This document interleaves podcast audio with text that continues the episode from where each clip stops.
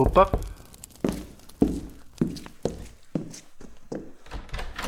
Ah, é você outra vez. Entre, fique à vontade.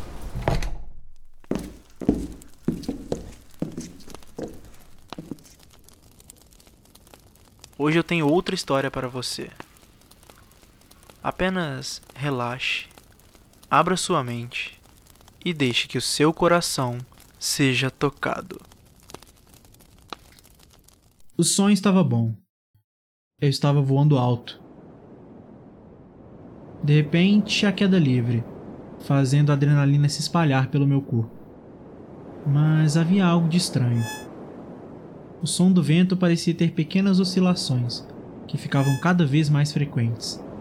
De repente, ele foi completamente substituído por um som agudo e estridente de um despertador.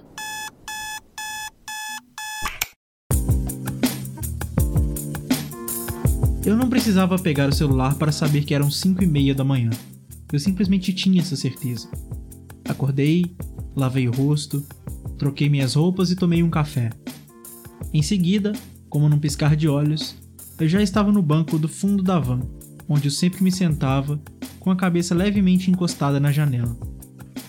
A música nos fones de ouvido era alta o suficiente para me isolar do mundo.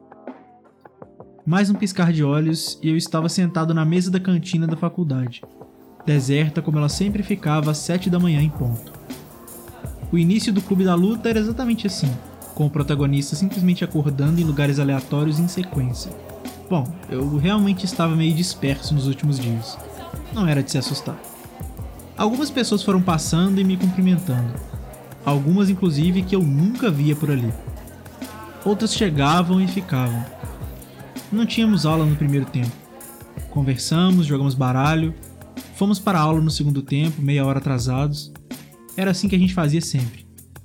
Não me orgulho, mas também não nego. Devo ter abaixado a cabeça e dormido na aula.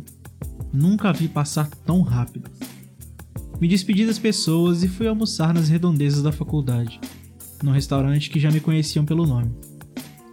Quando voltei, um pouco suado da caminhada e do sol do meio-dia batendo direto na cabeça, encontrei o hall vazio. Tirei do bolso a chave do laboratório, entrei e tranquei a porta. Apenas o pessoal autorizado poderia estar lá naquele momento. Ficou parecendo algo meio científico, né? Era só um estúdio, se isso te ajuda a se livrar da confusão. Deitei no sofá que já não tinha mais o rasgo enorme de costume. Apoiei a cabeça na mochila e abaixei as cortinas, embora alguns poucos raios de sol ainda me alcançassem. O cochilo após o almoço não era necessariamente parte da minha rotina.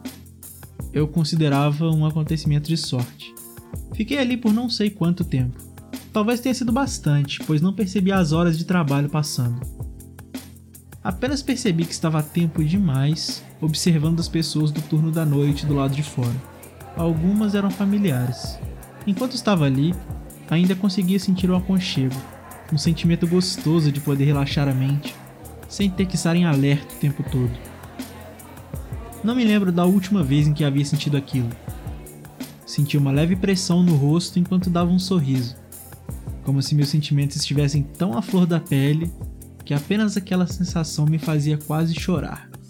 Enquanto tomava um banho, me apoiei de frente para a parede com a cabeça entre os braços e tentei lembrar do caminho de volta para casa. Não era possível que eu tivesse cochilado também. Meu sono não estava tão ruim assim que eu precisasse dormir três, quatro vezes ao dia.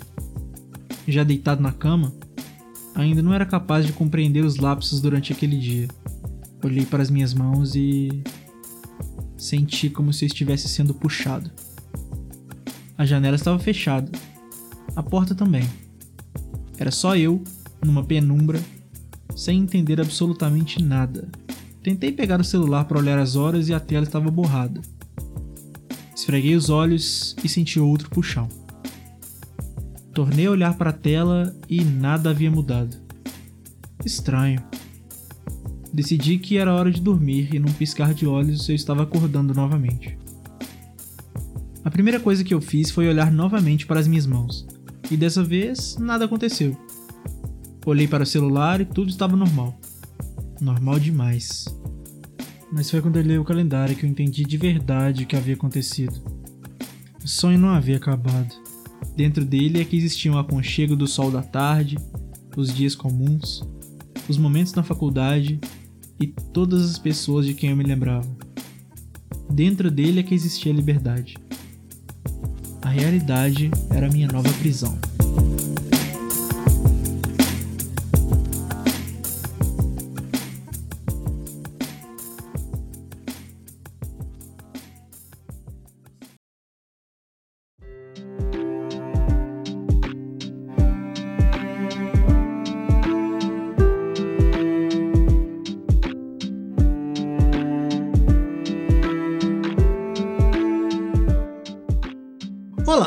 Eu sou Bruno Garofalo e esse é o podcast Contos Perdidos. O texto que você acabou de ouvir se chama Um Dia Comum, publicado em maio de 2021. Se você gostou desse episódio, do formato ou do podcast, você pode me ajudar compartilhando nas suas redes sociais ou mandando para as pessoas que você conhece.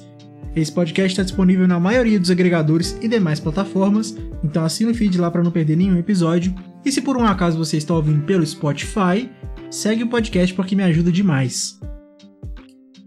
Se você tem críticas, sugestões, qualquer tipo de feedback, ou tem algum texto de sua autoria que você quer ver nesse formato, você pode entrar em contato comigo pelo e-mail contosperdidospodcast.gmail.com ou pelo Twitter, arroba garofalobruno, que a gente conversa e faz acontecer. A capa desse podcast foi feita pelo Gui Simões, a trilha que você está ouvindo agora é do Augusto Diniz, e é isto. Muito obrigado por ter ouvido, um abraço, até a próxima e vai na boa.